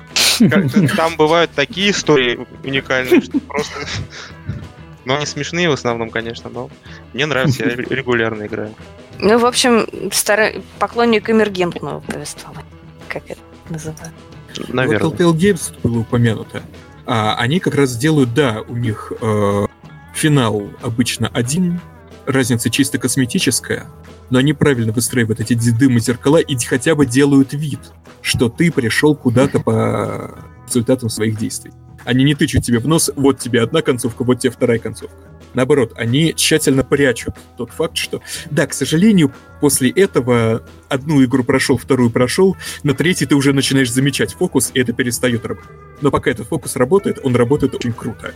Если бы Telltale игры вот так тебе в конце говорили, что а теперь наплюй на все, что ты делал. Все, кто что запомнил, это забудут. Э, выбирай концовку. Они бы не продержались столько, сколько они продержались. Мне хочется вернуться немного к теме силы и слабости протагониста, потому что э, когда я вспоминаю свои любимые, не знаю, литературные или кинематографические сюжеты, они очень часто про неудачников. Ну, в смысле, про героев, которым, которые поступают неправильно, которые совершают ошибки, которые проявляют слабость и так далее. Нет ли у вас, дорогие коллеги, чувства, что не то чтобы даже в играх дефицит таких сюжетов, что игра как жанр не очень расположена, в принципе, к рассказыванию таких историй. И, то есть, я могу припомнить э, игровые истории такого рода в каком-то количестве, я не знаю, ну вот Сома, да, например. Э, но в целом, опять же, Сома абсолютно, в общем-то, линейная игра и отчасти скорее такая аудиовизуальная пьеса, да, просто которую ты смотришь, там даже не очень много интерактивности. Э, вот. Нет ли у вас, скажем так, это слабость игрового формата, как вы думаете? Или, типа, это норм, что он ну, такой, он просто другой? Или, или вообще такой проблемы нет, и мне она просто мерещит? Не знаю, мне кажется, что здесь э, такая проблема есть, когда у игры есть у игрока есть определенный, ну, явно выраженный протагонист, и тогда, наверное, действительно сложно заставить. Все хотят быть, и все у себя внутри где-то представляют себя лучше, чем они есть, и хотят быть героями, и, наверное, да тогда сложно говорить о том, что заставить игрока быть плохим человеком, грубо говоря. Но если ты не делаешь вот такой прямой связи игрок-протагонист в игре, то, наверное, можно показывать странные истории, и со стороны наблюдателя человеку, наверное, проще увидеть какие-то вещи и, ну, сделать даже какие-то за кого-то не очень правильные выборы. Например, вот была игра, а, последняя, которая мне очень понравилась, э, Frostpunk. Там как раз есть такие выборы, когда ты делаешь ну, не геройские выборы, но ты как бы вроде молодец, потому что ты заботишься о благе всей колонии и так далее. И вот с этой позиции такого какого-то некоторого сверхсущества, которое, ну, не представлен кон- конкретным человеком в игре, и где у тебя проходит граница между какими-то человеческими эмоциями, своим человеческим представлением и какими-то механиками, то там можно это реализовать. И, в принципе, вот, как же, в Frostpunk и в The War of Mine это у них, мне кажется, получилось сделать. Хороший поинт. Ну, в смысле, да, я, я согласна с... Даже я пытался это сделать в Graveyard Keeper, то есть э, достаточно сложно заставить людей э, там, расчленять трупы и заниматься теми вещами, которыми они занимаются в нашей игре, и там пришлось нормально потрудиться тем, чтобы ты себя на каком-то этапе не перестал ассоциировать с этим персонажем и просто бегал и смотрел, как-то вот погрузился в рутину. Ну, кстати, Graveyard Keeper хороший пример. Это игра, которую я дропнул именно потому, что мне было неприятно. И дело не в том, что мне было неприятно расчленять трупы, ну как бы трупы и трупы в а, а, эту мрачную в эту мрачную тематику достаточно легко погружаешься. Я дропнул игру, когда понял, что а, мне не дадут, а, что я должен участвовать в сожжении ведьмы. Более mm-hmm. того, это подается как достаточно такой веселый квестик. Ну так, принеси дерево, чтобы мы могли сжечь человека. И никакого варианта э, не помешать этому инквизитору э, у меня нету. Вероятно, здесь была цель э, сделать тоже что-то в духе э, Papers, Please, то есть погрузить ну, человека, да, да. погрузить игрока вот в роль э, плохого человека, делающего плохие вещи. Да не плохого человека, а человека, у которого просто и цель оправдывает средства, и вот ну, это нереальный мир, у него есть задача вернуться домой, и дальше он просто действуют соответственно этой задаче, как многие люди на самом деле и в реальном мире действуют и закрывают глаза на какие-то вещи, которые со стороны, может быть, другим кажутся абсолютно чудовищными. Ну, знаешь, а, может быть, здесь дело в том, что сработал диссонанс. А, когда, с одной стороны, а, сюжетно нам подают какие-то очень жуткие вещи, а с другой стороны, геймплейно, геймплейно, это оформляется как всего лишь еще один квест. Вот я недавно сыграл в э, игру My Lovely Daughter. Слышали про такое? Нет. Я не слышала. Игра называется My Lovely Daughter. А, там суть в том, что ты тоже играешь за очень плохого человека, делающего очень плохие вещи. А ты играешь за алхимика, который мечтает э, воскресить свою дочь, лежит мертвая. А, и он создает девочек э, гомункулусов, Э, чтобы их потом приносить в жертву и, э, в конце концов, э, использовать вот их тела, их смерти для воскрешения своей дочери. А... И там вся игра, вот вся механика подчеркивает, что ты делаешь ужасные вещи. А... Вся механика дает тебе понять, что вот эти девочки, они не понимают, что ты с ними делаешь, они а, к тебе хорошо относятся, они называют тебя папой, а потом ты их убиваешь и расчленяешь. Какая хорошая игра. Она... Откуда это... у вас такие картинки, доктор? Это довольно короткая игра, а, но она по, она по воздействию Девочка очень маленькая. мощная. Да. Девочки она быстро заканчиваются. Да, да, да, да, да. Вот. Я не знаю, почему а, она на меня так сработала, а Graveyard Keeper вызвал исключительно отвращение. Я правда не знаю. Наверное, можно сравнить одно с другим. Может быть, просто не зашло лично мне. Вот этот эффект, а, этот эффект а, слабости, эффект а, ощущения, что ты не прав, а, игры, игры очень даже могут его создавать. И, наверное, ну тот же самый Papers, Please, да, это блестящий пример вот именно того, о чем говорила Альфина. Ну, я ее действительно люблю за то, что она заставляет прям вжиться в состояние ума человека, которого мы все, наверное, в реальной жизни очень не любим, в смысле всех этих вахтеров, да, раздражительных, которые никогда тебе ничего не сделают нормально и только гавкают. И она, мне кажется, очень гуманистической в этом смысле, потому что, поиграв в нее, реально начинаешь чуть лучше понимать, как живут эти люди. Откуда берется эффект вахтера? Ну, в общем, да, ты проживаешь эту нехватку постоянную ресурсов, да, когнитивных на все. И, может быть, ну, я реально... То есть у меня, правда, было ощущение, что я после этой игры стала немного добрее относиться ко всяким э, подобного рода чиновникам и тетушкам в окошке, потому что я чуть лучше поняла, с какими тяготами они сталкиваются. Это игра, которая буквально тебя погружает в состояние, где ты кричишь «Вас много, а я одна». Именно так. Так, куда мы пришли в итоге? Обратно к Papers, Please. И куда мы пойдем дальше? Ну, я а... могу вот к словам Арсения сделать ремарку, что а я вот наоборот люблю, когда игры меня заставляют выбирать там между плохим и плохим э, и вообще дают мне какие-то странные этические выборы. На самом деле я скорее достаточно редко с таким сталкивалась в играх, когда вот там не, не, не хороший, плохой и даже не, я не знаю, порядок против хаоса, в общем, привычная нам дихотомия, когда ты вынужден выбирать между странным и странным. И когда не обязательно делаются какие-то нравственные ремарки о том, что все эти выборы плохи, не забывай об этом. Эм, нет, я не говорил, что это плохо. Я просто говорил, что, на мой взгляд, э, я понимаю, что попытались сделать в Graveyard Keeper, и, на мой взгляд, это не сработало. Я не уверен, почему именно. Ну, может я... быть, потому что на, на как раз не друтили. Я как-то, может, может быть... быть... Сейчас, не знаю, есть возможность спросить у автора, и это очень приятно. Я вообще Graveyard Keeper как, ну, достаточно черную комедию воспринимала. И поэтому... Ну, а У меня было ощущение жесткого диссонанса. Я не уверен, почему именно. Ну, она, да, как черная комедия, как ну, такой большой сарказм над всем, что происходит. На самом деле, потом множе... я могу очень много рассказывать, и... но, наверное, не буду это делать, потому что... Ну, расскажи хотя бы немного, интересно же.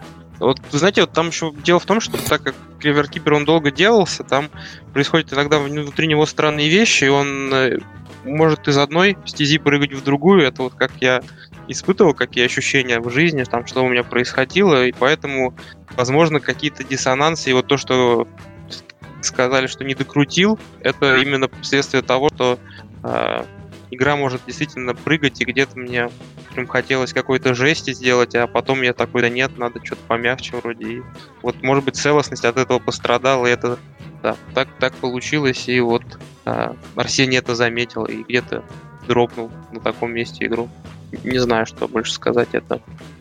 Давайте я вам задам вопрос, который меня искренне волнует. Про кухню вообще нарративного дизайна. А, я, например, у нас там схожу с ума от количества переменных постоянно.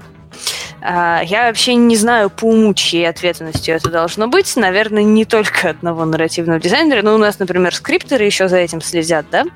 Но вот у нас есть большая нелинейная игра, а у нас все осложняется тем, что она в открытом мире, да еще и с текущим реальным временем, то есть, типа, какие-то события могут пройти мимо тебя, да?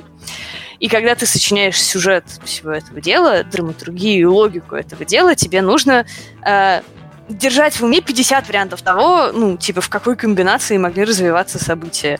Слышал ли ты вот этот факт или не слышал? А дальше ты упираешься в то, что э, в тоже, по-моему, извечную проблему драматургия и открытый мир, они в противоречии друг с другом на самом деле находятся, потому что свобода игрока подразумевает, что он может э, забить на весь твой охрененно придуманный сюжет и пойти травку собирать. Ну, в этом смысл открытости и свободы игрока. С другой стороны, когда ты пытаешься рассказать сюжет, у тебя там есть опциональные вещи, но есть факты, ну, ключевые, да, для и по смыслу сюжета, для его драматургии, для его развития, без которых он просто разваливается, или, если даже не совсем разваливается, становится гораздо бледнее. Типа вот не зашел ты там в этот дом, да, на второй день, ну, ты можешь узнать факты, которые ты узнал бы там, типа, от прохожих на улице, но их тоже будет не тот.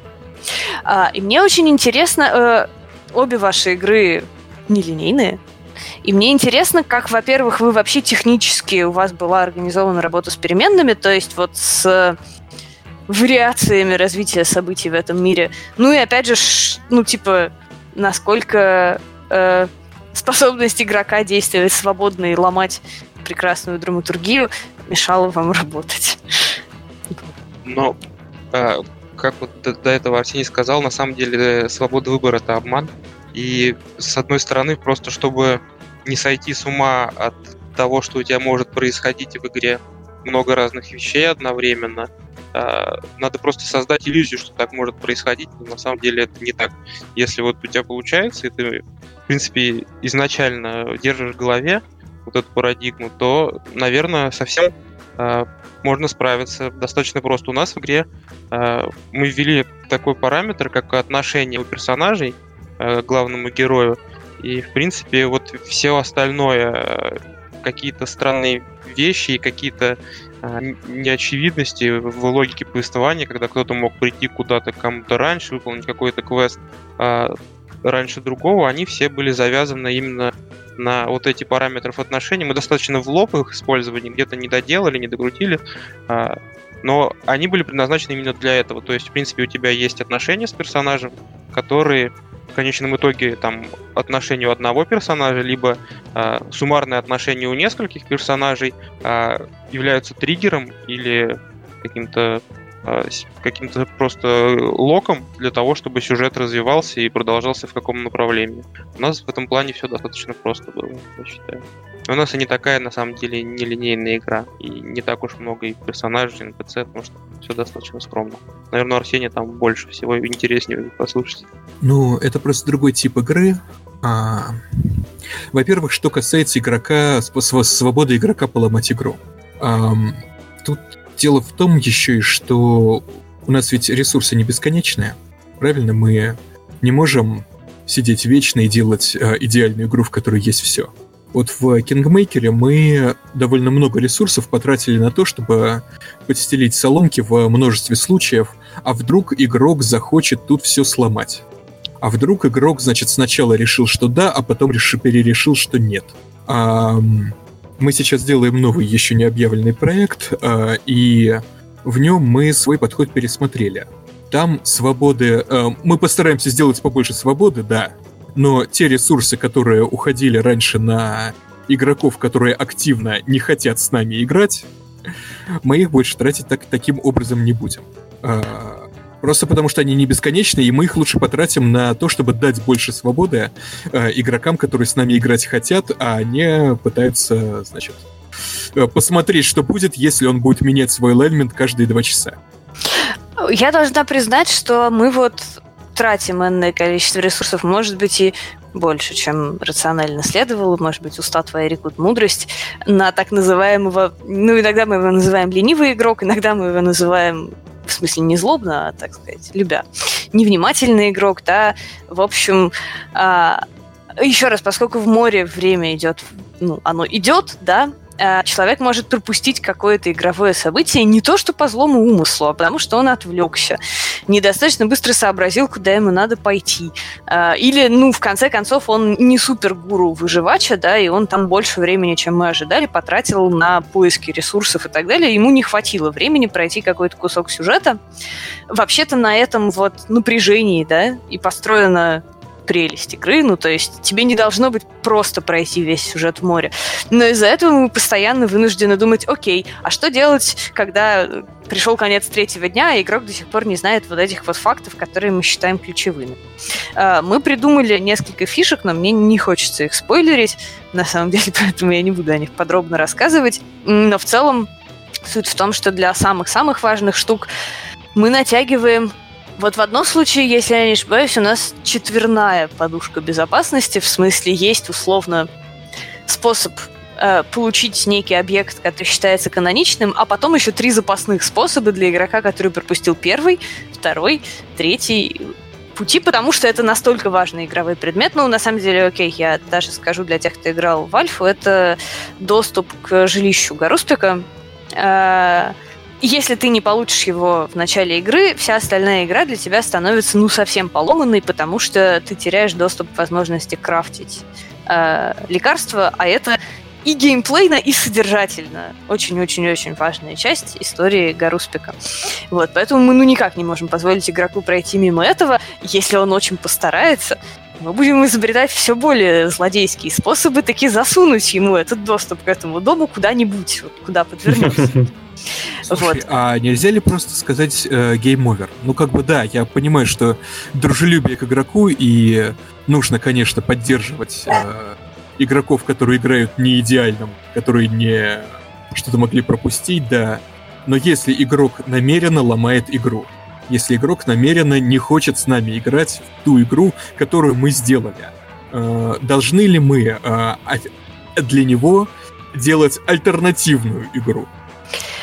Это очень хороший вопрос. А если бы мы делали игру, которую мы сами видим как супер нарративно ориентированную, наверное, это было бы очень рационально и логично. Но я сейчас сорву покровы. Николай не видит Мор как игру супер нарративно ориентированную. А, на самом деле он очень хочет сделать игру, в которой ты можешь... рояль. Да, да, да, да, да, конечно, слупбоксы, лутбоксы уже есть. А, он очень хочет сделать игру, в которой ты можешь забить на сюжет, пойти в степь, собирать травки, играть на варгане и пускать слюни, а потом через два игровых дня опомниться, прийти и чтобы сюжет, понятно, что он у тебя уже не будет таким же полноценным, как у очень дотошного игрока. Но э, он хочет, э, чтобы ты мог как-то вернуться в этот сюжет, поэтому мы на это закладываемся и натягиваем все эти сети. Они не могут быть совершенны, они все равно сети, и в них, соответственно, все равно есть дырки, но они в каком-то количестве есть. Ну, я вот человек, который как игравший, там очень жестко у вас все. Ну, то есть прессинг происходит очень дикий. Вот я постоянно себя ловлю на мысли, что если я вот сейчас не успею добежать, а бегать там надо достаточно, мне будет потом очень плохо, очень плохо. Тебе и должно быть плохо, все правильно. Ну да, потому что игроки должны страдать. Я ты же разделяю Да, мы торговцы эмоциями сказали в начале подкаста. Эмоции бывают разные. Вот. А, тем не менее, ну, оно как раз и может работать только тогда, грубо говоря, Хороший, кстати, тоже еще тема как раз по поводу нарративного дизайна, по-моему, для беседы. А, бывают игры, которые подразумевают, что ты... Альфина пришла, да что ж такое-то, а? Господи. Эти роботы вот. захватывают Нет. нарративных дизайнеров. Да. Миш, сервер, я думаю, ты зря поменял, потому что ты поменял сервер, и я теперь тоже весь оранжевый. Да нет. Не только Альфина. Вроде не, ну тебя-то, тебя-то слышно нормально. Вроде Роба Альфина покинула нас. А, о чем я хотела сказать? Игры есть разных типов. А, бывают игра, в которой, а, которая хочет, чтобы ты прошел ее идеально, да? А, то есть игра, в которой легко сохраняться, загружаться, не знаю, ну вот окей, я так играю в третьих героев, да, например. Э, ты типа подрался, потерял немного армии, такой, нет, сейчас я сгружусь, сыграю еще раз и не потеряю вообще ни одного юнита. И эти игры, они так и сделаны, они сортов как головоломки. А есть игры, которые хотят, чтобы ты в них мог немного зафейлиться и продолжать играть, не загружаясь. И мы хотим, чтобы Мор был именно такой игрой, где какое-то количество фейлов остается в геймплее.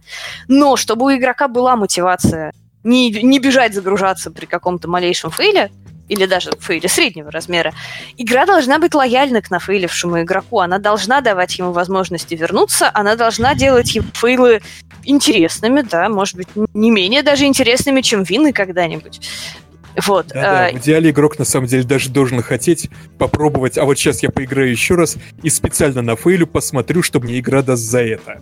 Вот это я считаю Ну, идеальный вариант. У, у нас в, в играх на что в Punch Club, что в Graveyard Keeper, на самом деле, ну, может быть, не очень хорошая система, но получается, если ты плохо играешь в игру, ты выиграешь в нее дольше, вот и все. То есть нас за это ругают, за то, что у нас гринд, но на самом деле, а, если ты хорошо играешь, то гринда особого нет ни в Punch Club, ни в Keeper, просто, просто она так сдизайнена, что когда ты понимаешь механики, и все хорошо у тебя, все стройненько, ты понимаешь мир и все делаешь, что надо делать, то игра проходит достаточно быстро. Как только ты начинаешь... э, ты не, никогда не погибаешь, нельзя проиграть в наших играх, но ты тратишь намного больше времени просто на те вещи, которые ты бы сделал быстрее, если бы делал правильно. Вот, кстати, в э, чатике Torment Tides of Numenera, я как раз хотела тоже ее. Игра-то, честно говоря, если довольно средняя вышла, но не, не, не, не поэтому она вышла средняя. Они вообще очень старались сделать fail ы интересными. Я в этой игре как минимум на один реально интересный fail натыкалась, когда а, там есть типа драка, который, если, если вдруг ты плохо дерешься и тебя убивают, ну, ты там играешь за бессмертного персонажа, ты воскресаешь, и твои враги внезапно падают перед тобой на колени и кричат, «О, Господи, ты бессмертный, мы не будем больше с тобой никогда драться, благослови нас, ты крутой. А, и это, ну, типа, разумеется, ты не захочешь загружаться после этого, потому что, блин, это очень крутой игровой experience. Хотя, казалось бы, он из чисто геймплейного fail а проистекает. Из того, что ты там недостаточно качественно подрался с этими врагами. Вот. У Нуминеры много недостатков, но конкретно такие рюшечки, по-моему, ее достоинство. У нас э, не настолько все с этим интересно в море, э, но тем не менее, это я просто возвращаюсь к мысли, что, э, скажем так, есть игры, в которых, как мне кажется, есть веский повод думать о фейлищих игроках и думать, что ты делаешь с фейлищим игроком, какой опыт он получит и как он Сетевые игры вернется в игру. особенно. Сетевые игры особенно очень важно, потому что в сетевых играх, как правило, большинство игроков проигрывает. Я не говорю по Battle Royale, где 100 человек играет, но даже если ты говоришь обычно мультиплеер, где 16 человек там, или 8 человек, все равно один выиграл, 7, 7 проиграли, один выиграл, 15 проиграли. И в первую очередь нужно заботиться о таких игроках, только второй тех, кто победил. Резонная мысль. Так, у нас опять неловкая пауза. Да. Я сломал нарративный дизайнер, упомянув мультиплеер. А, Не сойти с ума. А, Альфина вот уп- упомянула вопрос, а, как не сойти с ума со всеми этими переменными. А, Если взгляд на кухню, ну, может быть, это достаточно, достаточно банальная вещь. Хорошо сказано. Но все же, а, это довольно банальная, может быть, вещь, но это то, что называется принципом удава с кролика. Помните, вот в «Маленьком принце» была картинка у- кролик, который проглотил... э, удав, который проглотил кролика, да? Мгм. Там был, кажется, слоник, но неважно. На шляпу похожая картинка получилась. Да-да-да-да-да. А, соответственно, как сделать большую, как делать большой сложный сюжет с кучей переменных, а, так, чтобы при этом каждая переменная не умножалась на все остальные. Ам, Фактически игра превращается в сборник взаимосвязанных рассказов. То есть в целом игра линейная. В целом. В целом это один большой удав. А, внутри каждого кролика, сидящего в нем, ты, при- ты принимаешь какие-то решения, ты можешь что-то зафейлить, ты можешь кого-то убить. Так или иначе, рано или поздно ты добираешься до чокпоинта, который заставляет тебя так или иначе под- подвести итог этому кролику и перейти к следующему. А, а чтобы игроку не казалось, что, что... Чтобы эти чокпоинты не бросались игроку в глаза так сильно, чтобы он не чувствовал, что его ведут все же по очень широким нурельсам, а, что касается дыма и зеркал, а, внезапно даже очень маленькая реактивити оказывается очень эффектно. А, это может быть мелочь, но когда игра спустя 20 часов тебе напоминает то, что ты сделал раньше, это дешево и несложно. Но игроков это всегда очень радует. У нас а, специально вот в игре было очень много таких моментов, а делать их еще раз недорого и несложно, потому что это на самом деле маленькие моменты, которые, может быть, даже ни на что особенно и не влияют. Ну, например, когда ты в начале игры получаешь кольцо, вот в нулевой главе в прологе, а потом, добравшись до человека, который послал убийцу, от которого ты получил это кольцо, ты добираешься до этого человека, и если это кольцо у тебя с собой спустя пять глав, и ты ему его предъявляешь, и он а, выдает особую реакцию, игрокам это нравится, игроки это замечают. И а, вот ощущение, что тебя ведут по рельсам, это снимает. Хотя вообще-то это все еще рельсы. Но я хочу, эм, с вашего позволения, немного углубиться в это. А, потому что я много раз слышала, что значит, ну, чтобы не сойти с ума, нужно делать структуру, да, вот, ну, как ты описал, э, есть там какая-то главная история, есть какие-то побочные рассказы. Я, на самом деле, до сих пор не очень понимаю, как это может работать, ну, в, ну, кроме, типа, окей, каких-то определенных жанров, типа роуд-муви, да, потому что твоя игра, она о чем-то. Ну, у нее есть какая-то тема главная. Ты же хочешь, чтобы твои побочные рассказы, они поддерживали и раскрывали эту тему. Они же, ну, это не просто набор каких-то рандомных историй, которые ты собрал, типа, кинув дайсы, да, а вот здесь будет про кражу, а вот здесь будет про рыцарей и так далее.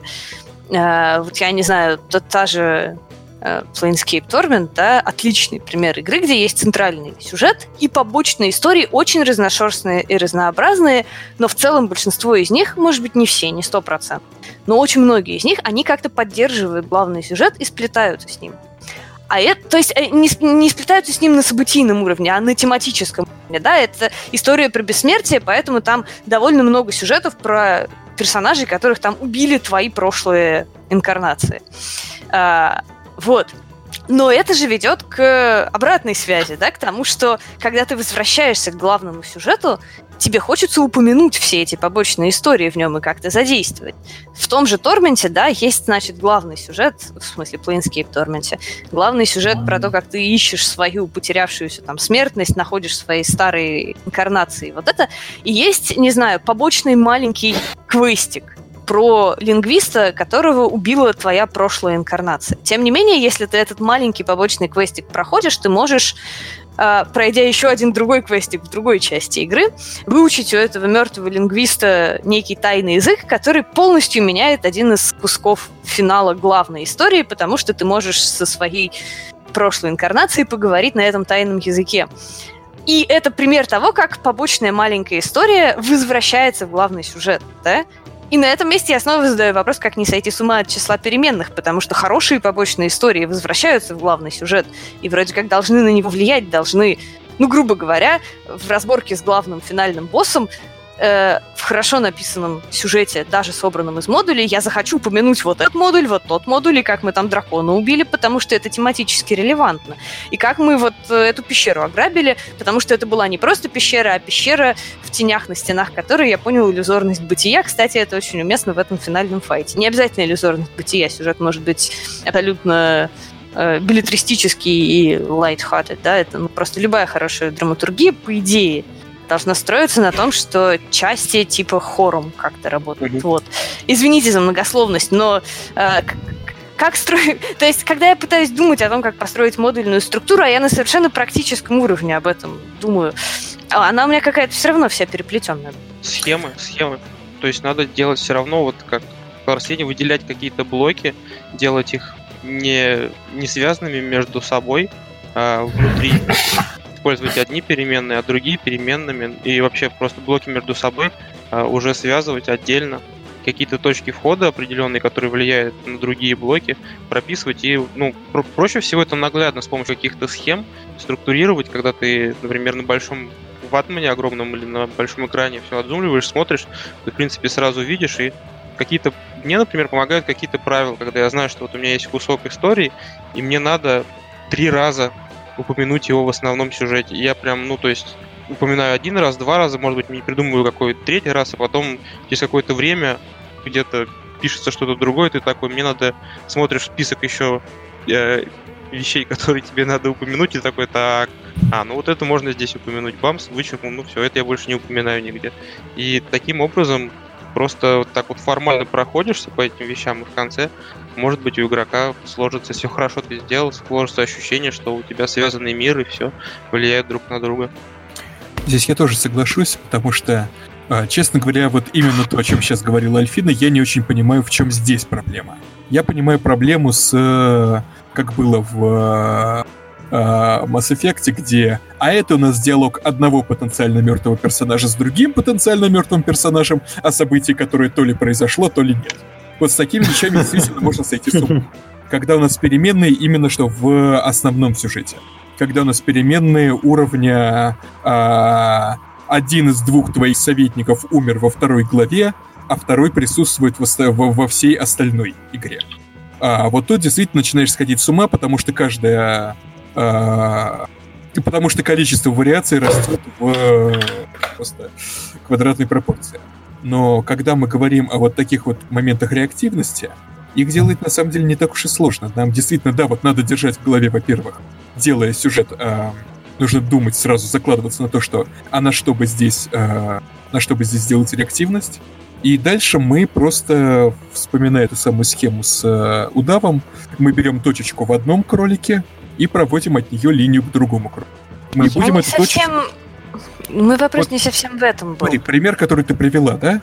А, это не так сложно и дорого сделать. Мы, ну да, мы смотрим на переменную, прошли ли мы сюжет про этого лингвиста, и если да, то даем дополнительную опцию из...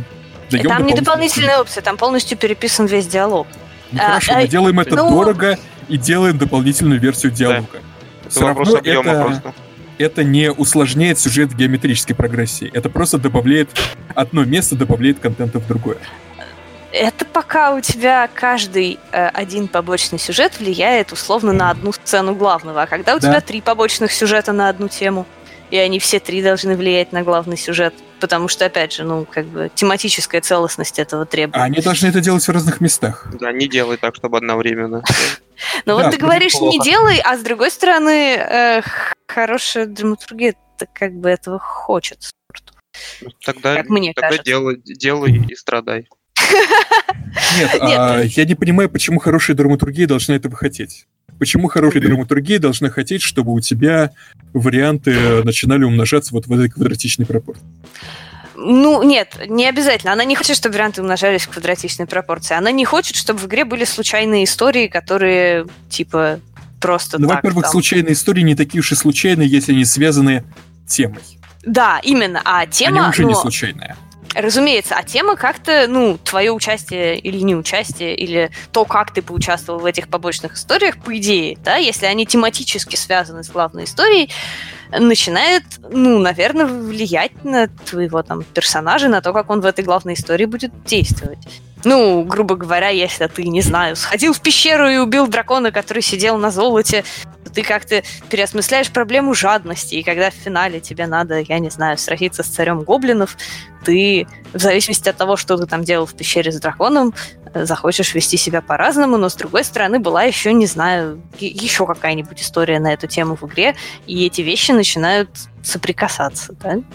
Но я бы сказал, что можно сделать хорошую драматургию так, чтобы эти вещи в игре присутствовали, они давали какие-то отсылки на себя и при этом между собой минимально соприкасались. Да. Или вообще их не делать, то есть драматургию это можно сделать. То есть нет, их можно угодно. делать, их можно делать, но при этом так, чтобы они не начинали плодиться как кролики сами. Кроликов нужно держаться отдельно друг от друга. Ну окей, это резонные слова.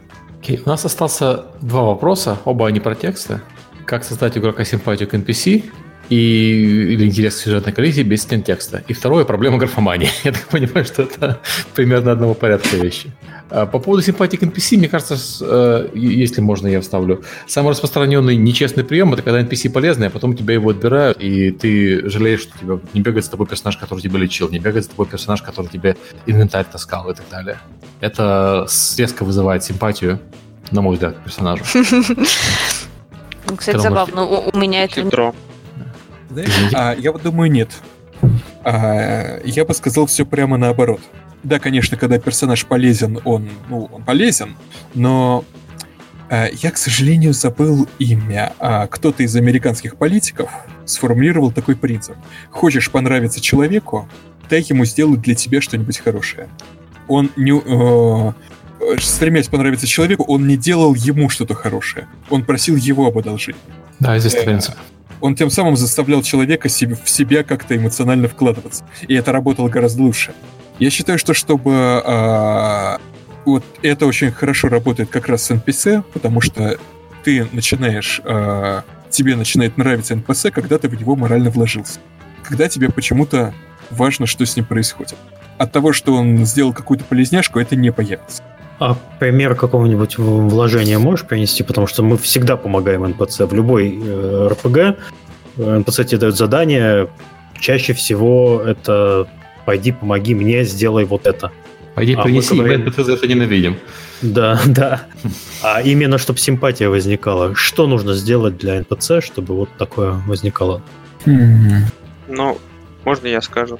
Мне кажется, что хорошо это заходит тогда, когда ты видишь, что как, например, МПЦ, как персонаж или как его жизнь меняется в зависимости от твоих решений. То есть ты там притащил какой-то солому на крышу там какой-нибудь бабки, она э, покрыла крышу, теперь радуется там, что у нее сухо в доме и так далее, и дальше тебя просят что-то. Ты рассказываешь какую-то историю и делаешь игрока э, как бы с автором и частью этой истории, и чем лучше ты это делаешь, чем, может быть, даже дольше ты это делаешь, ведешь его вместе с этим НПЦ, тем он больше просто к нему проникается какими-то теплыми чувствами, потому что это не просто какой-то НПЦ, а вот НПЦ, в котором вместе ты там починил дом, там, например, построил мельницу, и вот ты чувствуешь себя частью жизни уже этого НПЦ и проникаешься к нему симпатией. Ну вот да, когда НПЦ на, на- на- нами начинает командовать, когда НПЦ говорит, пойди сделай то-то, Да-да-да. это, конечно, н- не очень на- нас к нему располагает. А вот если как-то ухитриться сделать, чтобы игроку самому хотелось сделать что-то для этого НПЦ. Но как это сделать? Э, магия? Там, еще- там Мне- еще предлагают озвучить, чтобы НПЦ озвучил Трой Бейкер, тогда точно симпатия, любовь до конца сюжета. Мне кажется, тем не менее, что э, это прям супер толковые советы. Я э, вообще сижу, мотаю на ус, но так скромно еще прибавлю к этому, что мне кажется, что есть такой очень простой психологический эффект, что игрок сильнее привязывается к первым, условно, двум-трем персонажам, которых он увидел на экране. Э, вот, ну, просто по принципу некой близости и смежности. На самом деле это родственно тому, о чем вы сказали. Когда ты просто вместе с кем-то проводишь время, даже если это цифровой кто-то, неважно, у вас образуется связь. Вот. А у меня просто есть это, мягко переходя к вопросу графомании, очень сильная антипатия играм, которые пытаются создавать связь э, между игроком и героями посредством стен текста и того, что герой, значит, умеренно с порога начинает очень... То есть герой очень продуманный, с большим лором и богатой биографией, может быть, реально очень круто придуманными, но он начинает на тебя это изливать сразу до того, как ты на самом деле этим заинтересовался. И, э, ну, в итоге получается плохо, потому что ты бы мог полюбить этого героя, а ты его не любишь, потому что тебе слишком рано перекормили, типа, его какими-то, его подноготной, и, короче, мне кажется, что так делать не стоит. Вот, а наоборот, какие-то, какая-то подноготная героя может быть наградой за долгое с ним действие, потому что игрок уже, у него уже возник интерес, и только после этого этот интерес логично удовлетворять. много текста, мне кажется, практически всегда плохо, и я, ну, не знаю, вот я, судя, сужу по себе, я прям терпеть не могу читать текст в играх.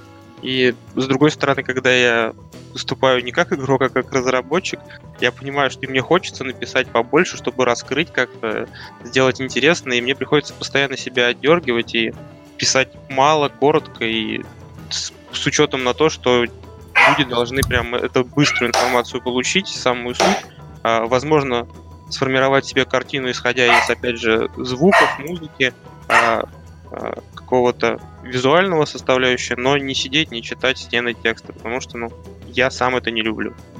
Я стараюсь так не делать. И мне кажется, это Мне правильно. кажется, что, что люди, которые любят читать стены текста, они читают книги в первую очередь. И э, в играх... Нет, есть, есть специ- специальный жанр игр, где люди любят читать тексты. Это, в частности, э, ну, интерактивная фантастика, понятно, interactive fiction, извините, и э, классические ролевые игры. Вот там люди, мне кажется, любят читать стены текста. И вот... эм, ну, Pathfinder у нас, да. Здесь есть, кроме Pathfinder...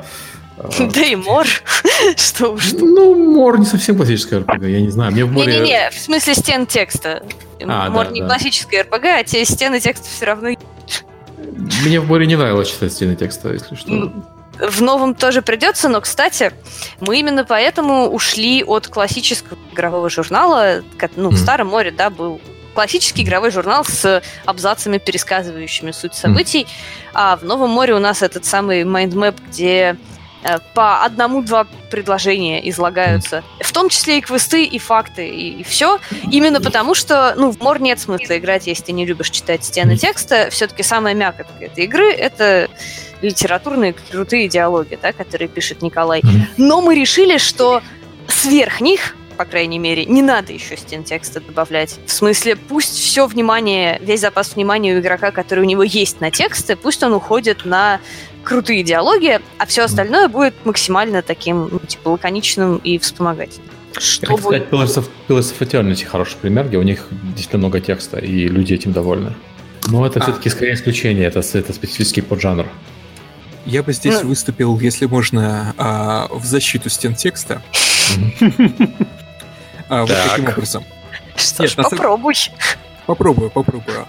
А, смотрите, у меня есть такая, на самом деле, достаточно давно сформулированная концепция, как, а, условно говоря, декоративный текст.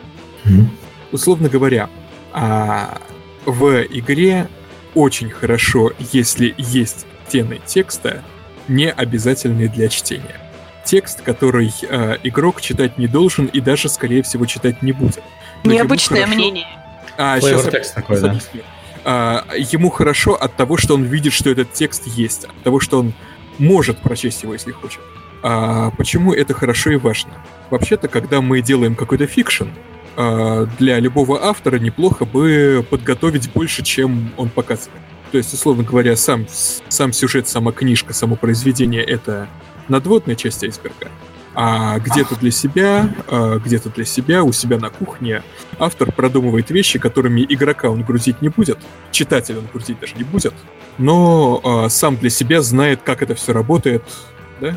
А, скажем, если мы играем в хорошую ролевую игру настольную, мастер толкает свой, свою игру, свой сюжет в имеющихся в имеющихся декорациях, и он не заставляет игроков читать все эти сорсбуки.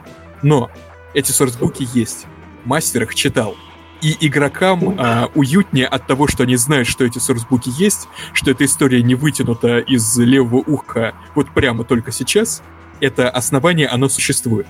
Точно так же видеоигры. Ох, ты вот. мне сразу напомнил выход релиз Destiny первой части. Ох, было хорошо с сюжетом, который вот как раз ты говоришь, он где-то есть, но в игре мы тебе его не покажем. Иди на сайт. Вот это было таз, вот это ну, было хорошо. Я ну, ну, ну, ну, ну, ну, кстати говоря, я как раз выступаю в защиту этого самого текста в игре. Скажем, в Mass Effect, в Mass Effect, там есть вот это Mass Effect Петия внутри игры. А, я не могу сказать, что я ее всю прочитал но осознание того, что она есть и можно mm-hmm. почитать и периодически туда заглянуть и посмотреть какой-то бэкграунд, а, это добавляет миру объема, добавляет миру глубины. У нас те же самые а, компаньонские диалоги с персонажей. А, мы совершенно не рассчитывали на то, что игрок будет сидеть с каждым компаньоном и прощелкивать все возможные опции. Совсем нет. Но от того факта, что этот компаньонский диалог есть, игрок туда заглянул, задал один-два вопроса с реальными людьми, ведь вы же не садитесь и не говорите «Расскажи мне, пожалуйста, всю историю своей жизни». Но... А, не, мы подкасты это делаем.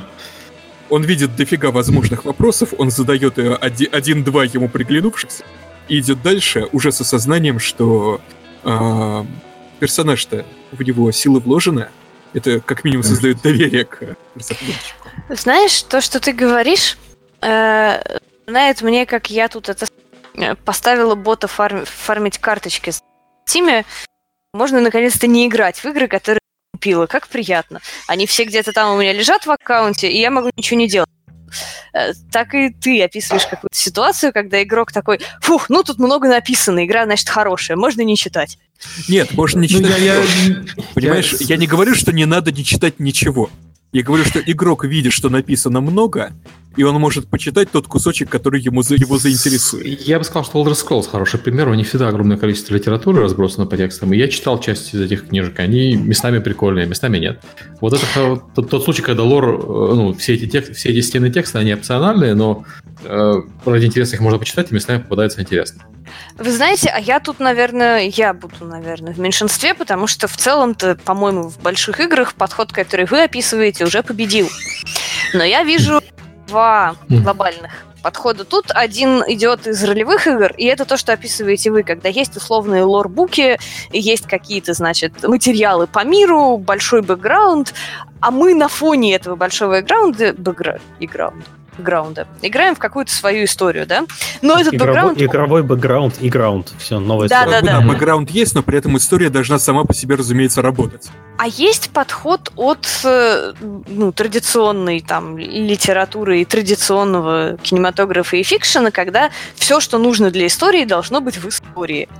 И я скорее поклонница второго подхода, э, при том, что если мы понимаем, что игровая история, во-первых, вообще не обязательно история в плане э, наличия у нее фабулы, во-вторых, не только сюжет, диалоги, тексты и так далее являются ее элементами, но я вот как раз не люблю, когда мне говорят, что есть какие-то там вот где-то кирпичи в фундаменте, ты можешь их читать или можешь не читать. Для меня это начинает напоминать Твиттер Роулинг, который сейчас нам все расскажет о своем мире, что она почему-то в книжку не написала. Че ж ты в И книжку слава это не богу, что написала? она в книжку это не написала. А чё ж ты не написала, если ты это знаешь, и тебе это кажется важным, спрашиваю я. Так и тут. Либо эти, этот лор на самом деле не важен для этой истории, и тогда зачем меня им грузить, либо он важен, и тогда зачем же вы его не включили в историю как-то более...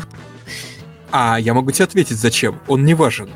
Он не важен, и грузить им тебя не надо. А, ситуация, когда на игрока роняют в стену текста и говорят, а, читай внимательно, это будет на экзамене, а, это плохая ситуация. И действительно, в самой истории должно быть все, что для нее нужно для ее понимания. Я говорю просто о том, что, вот скажем, сравнить с level-дизайном. А, в принципе, в принципе, совершенно не обязательно на уровне давать какие-то, со- создавать какие-то дополнительные закутки, куда игрок, может быть, и не пойдет. Может быть, не обязательно прорабатывать какую-то внутреннюю структуру там шкафчиков. Не обязательно, а, не обязательно создавать все эти детальки и все эти необязательные зоны. А, может быть, игрок просто хочет поскорее пробежать к боссу. Может быть, игрок хочет от сундука к сундуку пробежать. Но если игрок обнаруживает, что он, оказывается, может зайти за этот необязательный угол и найти там что-то необязательное, но внезапно интересное, ключевое слово необязательное, а, то это много дает игре, и это работает в том числе на а, то, что у игрока возникает ощущение нахождения в живом мире. Вот тут вспоминали Elder Scrolls, а одна из моих любимых ролевых игр называется Albion от Blue Byte. А, она такая сейчас довольно обскурная, но она, а, на мой взгляд, совершенно потрясающая с точки зрения проработки мира. А, Там это космическая фэнтези про людей, которые на челноке разбиваются на планете с разумными котами, которые умеют кастовать какие-то спылы. Там очень сложный, э, замороченный мир э, с кучей жутких терминов, и обычно я такого терпеть не могу. Потому что все эти жуткие термины, которые заставляют учить, но Альбион не заставляет это учить. Да, ты можешь этих котиков взять за ухо и расспросить подробно о культуре, о том, как им тут живется, а, а можешь этого не делать. И игра будет отлично работать, потому что все важное тебе скажут. Но вот то, что где-то за углом мир не обрывается, а продолжается, это чувство, мне кажется, очень дорого. Ну, я и говорю, это просто другой подход, который, ну, честно, к ролевым играм, да, когда э, мир игровой рассматривается сорту, как будто он существует на самом деле, а в, ну, в реальном мире есть, типа, необязательные для твоей жизни элементы, которыми ты можешь поинтересоваться, а можешь нет. Вот. А я, ну, просто субъективно, наверное, мне симпатичнее истории, которые, наоборот, которые, как бы, для которых важно то, что они fiction, а которые не пытаются, типа, изобразить мне некий мир, который действует по правилам, как, как будто это реальный мир. Слушай, я даже знаю почему. Вот. Я даже знаю, почему это так. Ну, это просто разные А, вкусы, мне Тебе кажется. нравится магический реализм. Правильно? Ну, он а мне это нравится. жанр, это который как раз предполагает, что читатель попадает в мир, которого не понимает и до конца так и не поймет. Но это тоже подход, это, это хороший подход. По этому подходу, скажем, сделан транзистор. И да, это великолепная игра с э, абсолютно пунктирным миром, который сделан, чтобы оставаться непонятным. Это тоже очень хороший вид сторителлинга. Нет, но с другой стороны, мне очень нравится сторителлинг, типа как братьев, да, когда все, что нужно для сюжета, есть в сюжете, да. Тебе как бы все брошено, все ружья развешаны, потом они все стреляют канонадой, когда надо. Снова стихами говорю. Э, вот. Э, и как бы в фильме «Престиж» тебе не надо, тебе даже помешало бы наличие каких-то лорбуков, которые сообщали бы об этом мире что-то за пределами той истории, которую нам показывают. Или в фильме «Мементо».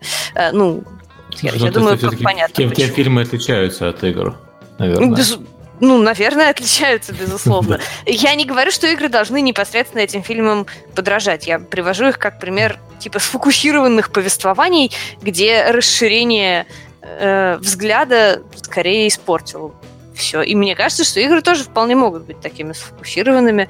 Они не обязаны такими быть. Я не говорю, что обязаны, Да, конечно, могут. но могут. М. Вот. М, Мне кажется, мы обсудили все вопросы, которые мы планировали обсудить в этом подкасте. И у нас э, как раз подходит к концу второй час э, эфира. А Я мы только на этом- разошлись, Серега. Да, я, я предлагаю на этом, на этом закругляться. И если нужно, вернуться к этой теме э, в следующем выпуске. Ну, в одном из следующих выпусков. Следующий у нас уже занят. Поддержу. Под- Поддерживаем. Хорошо. Спасибо тогда гостям, которые отважились и пришли первыми в, в этом 2019 году. Это вообще дорогого стоит. Надо себя заставлять после новогодних праздников приходить в форму, а что может быть лучше, как не прийти к нам в подкаст. А, Спасибо всем, кто слушал. Следующий подкаст у нас будет через две недели, к сожалению, потому что э, я уезжаю в командировку, вернусь только через неделю, даже чуть больше. И мы не попадаем на выходные, а у нас нет другой возможности, кроме как писаться по выходным. Так что не скучайте, вернемся с интересными новостями. Как я думаю, обычно. что у нас следующий выпуск будет про новости, как раз потому что Миша вернется с Пакса и идет в клювике всего всякого интересного. Да, и тут у нас в начало, начало года получилось прямо такие великолепное. Посмотрите на новостную ленту. Есть что обсудить, так что заранее за недельку я опять начну собирать вопросы. Нам понравился этот формат, когда мы предварительно от нашего сообщества собираем вопросы. Будем мы их собирать у нас э, и в Твиттере, и в нашем Телеграм-канале, который внезапно Ну, многие узнали о том, что он существует, и за последние два дня туда набежало там 200 человек, за что У нас там да, больше, тысячи, больше тысячи участников. Довольно забавно. Да, мы крутые.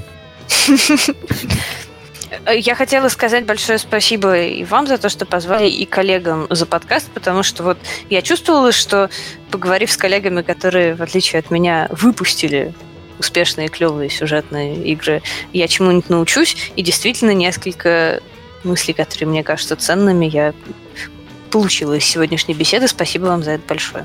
Аль- Альфина, жду письма по поводу того, что еще раз сюжет можно переделывать. Мы все рады. С нуля! Да. Всем спасибо. Спасибо, что позвали. Спасибо. Спасибо за беседу. Большое спасибо, Спасибо, всем. Пока. Всем пока. Пока-пока.